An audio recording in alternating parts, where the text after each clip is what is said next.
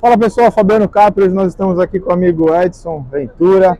Vamos conversar um pouquinho sobre a participação popular de forma geral e falar um pouquinho da criança, que é o nosso futuro. Edson, obrigado por receber a gente aqui.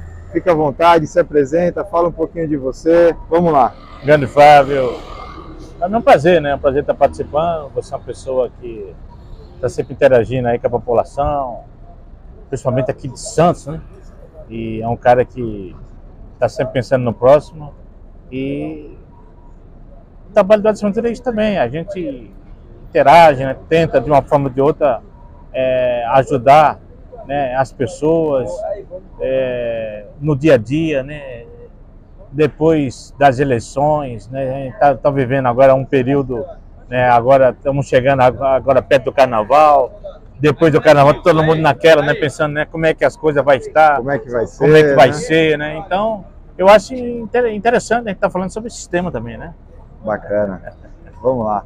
Edson, qual é a importância das pessoas participarem da organização social de forma geral? Seja ela uma associação, uma ONG, um sindicato, qual a importância dessa participação? Eu acho fundamental, porque a gente vê no semblante das pessoas, né? Que as pessoas tem certos momentos que as pessoas se acham que tá por cima. E a gente vê que no, no semblante da, da população brasileira, a gente vê que as pessoas estão procurando algo, né? Tá, tá se baseando em algo e a gente vê que esse ano a gente precisa que as coisas em- de um, de um formato geral que as pessoas se acham, né? A gente vê no semblante das pessoas, muitas pessoas precisando trabalhar, né? As pessoas é, em, em várias camadas sociais a gente vê que a gente anda pelas ruas aqui em Santos, a gente vê que as pessoas estão em busca de um trabalho, as pessoas estão buscando algo, é, tanto no, do- no- do lado social, como também é, a gente vê que, por exemplo, é, a gente vê aqui em Santos, a gente vê que tem vários bairros aqui em Santos que existe uma camada que as pessoas estão realmente preparadas ali para viver. Por exemplo, é, Santos é a capital dos aposentados, ok? Mas a gente vê que existem várias pessoas que precisam trabalhar. E a gente precisa mostrar para essas pessoas que realmente a cidade comporta isso, que vai dar uma ostentação, que as pessoas podem contar, tanto com o governo estadual como com o governo federal, né? Isso aí, oportunidade para todo mundo. Exatamente, exatamente. Bacana. Edson, entrando um pouquinho né, na participação e nesse contexto de que né, de oportunidades, qual é a importância de nós escolhermos os nossos representantes? Seja ele né, um prefeito, um presidente, como tivemos agora, um presidente de sindicato, né? Qual a importância de nós escolhermos as pessoas que vão nos representar? Isso é fundamental, sabe? É fundamental, porque às vezes as pessoas acham que o prefeito ele vai mudar a cidade. Não é o prefeito que vai mudar a cidade, é o time, né? Por exemplo, vereadores municipais, a Câmara municipais, é, os vereadores têm que fazer a sua parte. E a população precisa cobrar mais, sabia disso? Ir nas sessões, a, a população precisa interagir mais. É, você vê que tem vários vereadores aí que estão em vários, vários mandatos e não existe uma cobrança. Às vezes as pessoas querem cobrar, principalmente do prefeito. O prefeito tem que ser cobrado também, mas principalmente os vereadores municipais, né? É, o presidente da associação comercial, o presidente da- da- das comunidades. Né? Você vê num contexto geral, às vezes é muito fácil você cobrar o prefeito, mas eu acho que o que está faltando é a base, né? É a base. O, o líder comunitário precisa ter mais Todo mundo fazendo a sua parte. estrutura, né? Todo mundo fazendo a sua parte. As pessoas precisam ajudar mais essas pessoas. Edson, do outro lado agora, né? Qual é o impacto de nós não escolhermos? Aí é que tá. Aí é que tá. As pessoas, eu, vejo assim que o, o ser humano, principalmente nas cidades, ele, eles se vendem, pô. A verdade é essa, né? As pessoas se, se vendem pelo um prato de comida, pela uma cesta básica, é, pela uma indicação. Nós temos que lutar pelos ideais, pelos projetos, né? E quando você se vende de uma forma ou de outra, você vai cobrar o que depois? Como é que você vai cobrar amanhã depois um candidato a vereador que se elegeu para vereador, a um prefeito que você é, se vendeu, que você, é, por, pelo, pelo, por uma forma ou de outra, você é, deixou de representar a sua comunidade e você, de uma forma ou de outra, você tentou é, levar por um lado que não levou a lugar nenhum. Não levou a lugar nenhum. Como é que você vai cobrar né, de um representante amanhã depois que você, numa campanha, você vendeu o seu voto? Não tem, eu acho que não tem sentido dessa forma, né? Bacana. Edson, entrando um pouquinho né, na temática ainda de escolha, né, mas de uma escolha que não é obrigatória, que é a, que é a eleição do Conselho Tutelar, sendo uma eleição né, tão difícil, você escolhe três candidatos, os locais de votação também, né, é, junta-se três, quatro escolas, né, porque é uma, uma eleição de menor porte, é uma eleição onde as pessoas votam se quiser, tem um crivo na seleção, você tem que apresentar documentação, você tem que fazer prova, você tem teste psicológico agora, pelo menos em Santos, né? Qual o seu, a sua visão ela ser uma eleição eletiva, onde a pessoa escolhe se ela quiser um conselheiro tutelar? Eu acho isso, assim, de uma forma em geral, que as pessoas têm que participar mais, entendeu? que você vê a, a, campanha eleitoral, ela é obrigatória, a gente tem que votar.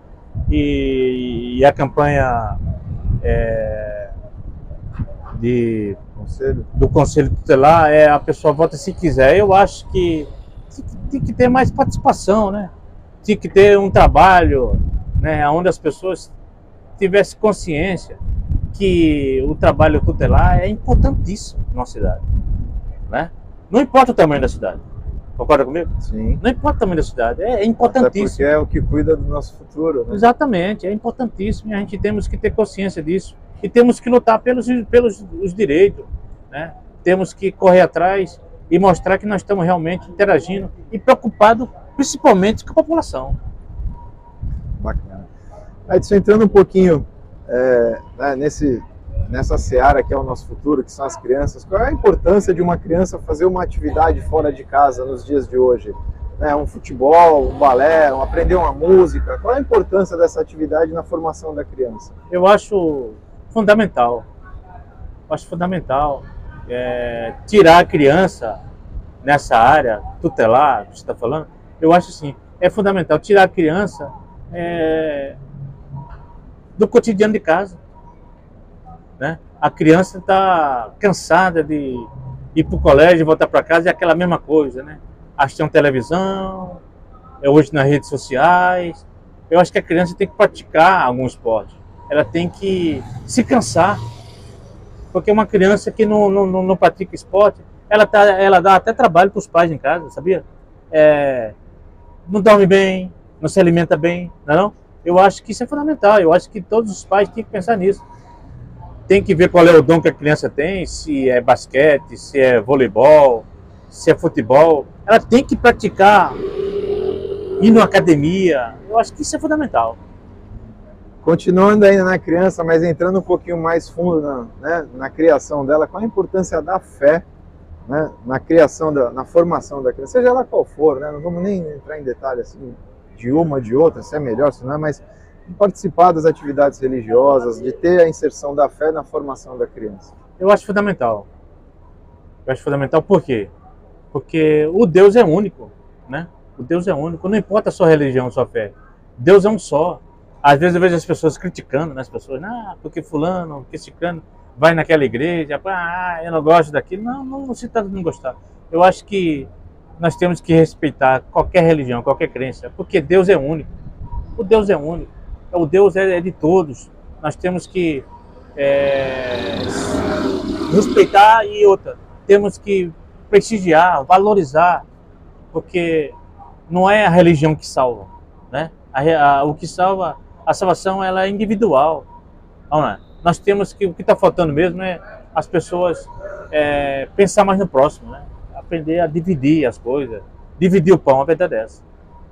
Bacana, Edson, você né, nessa sua trajetória como comunicador, né, qual foi o que mais impactou você ao longo aí da sua, da sua trajetória. Vamos falar um pouquinho de você agora, fugindo um pouquinho do nosso Aham. tema. Ultimamente foi na pandemia agora.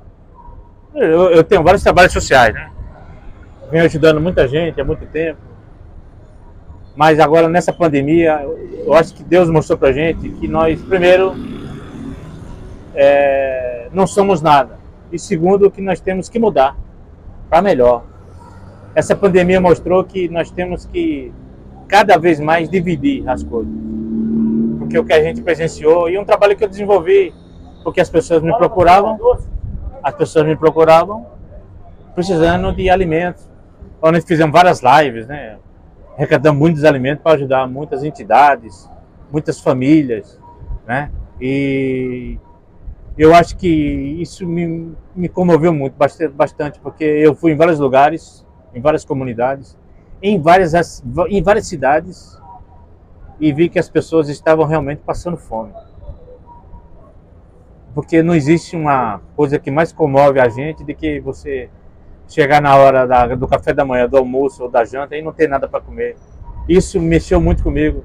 E eu tive o prazer, a honra de fazer várias lives aí com vários artistas e ajudar aquelas pessoas mais necessitadas, aquelas pessoas que mais precisavam.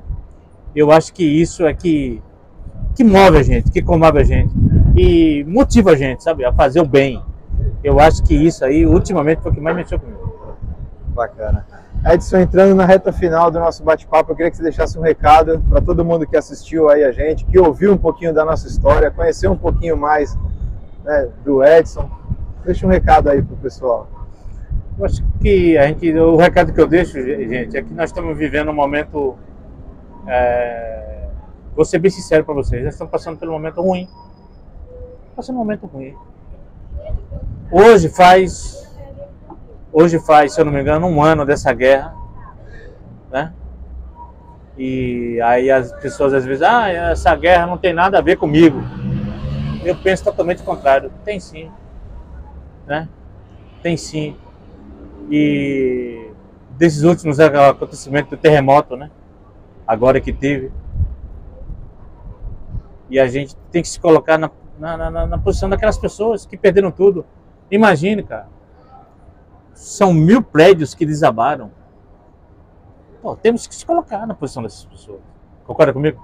Pô, mil prédios que aquelas pessoas perderam é, as suas casas. A gente passa por aqui na Baixada Santista, em várias cidades, a gente vê as pessoas morando nas, nas ruas e tal. Imagine lá naquela região quantas pessoas não vão ter, né? A sua casa para morar.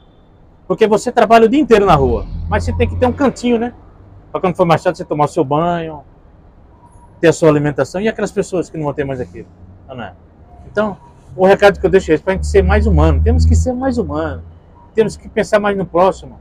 Quando a gente encontra a pessoa na rua pedindo um, um prato de comida, então vamos dar um prato de comida para aquelas pessoas. Eu sou contra dar dinheiro, mas você tentar ajudar de uma forma ou de outra. Eu acho que o recado é esse. Nós temos que ser mais participativo. Temos que pensar mais no próximo e aprender a dividir o pão. A verdade é essa. Esse é o recado que eu deixo. Edson, obrigado por receber Valeu, a gente Paulo. aqui. Abraço. Pessoal, vamos ficando por aqui. Fiquem todos com Deus sempre.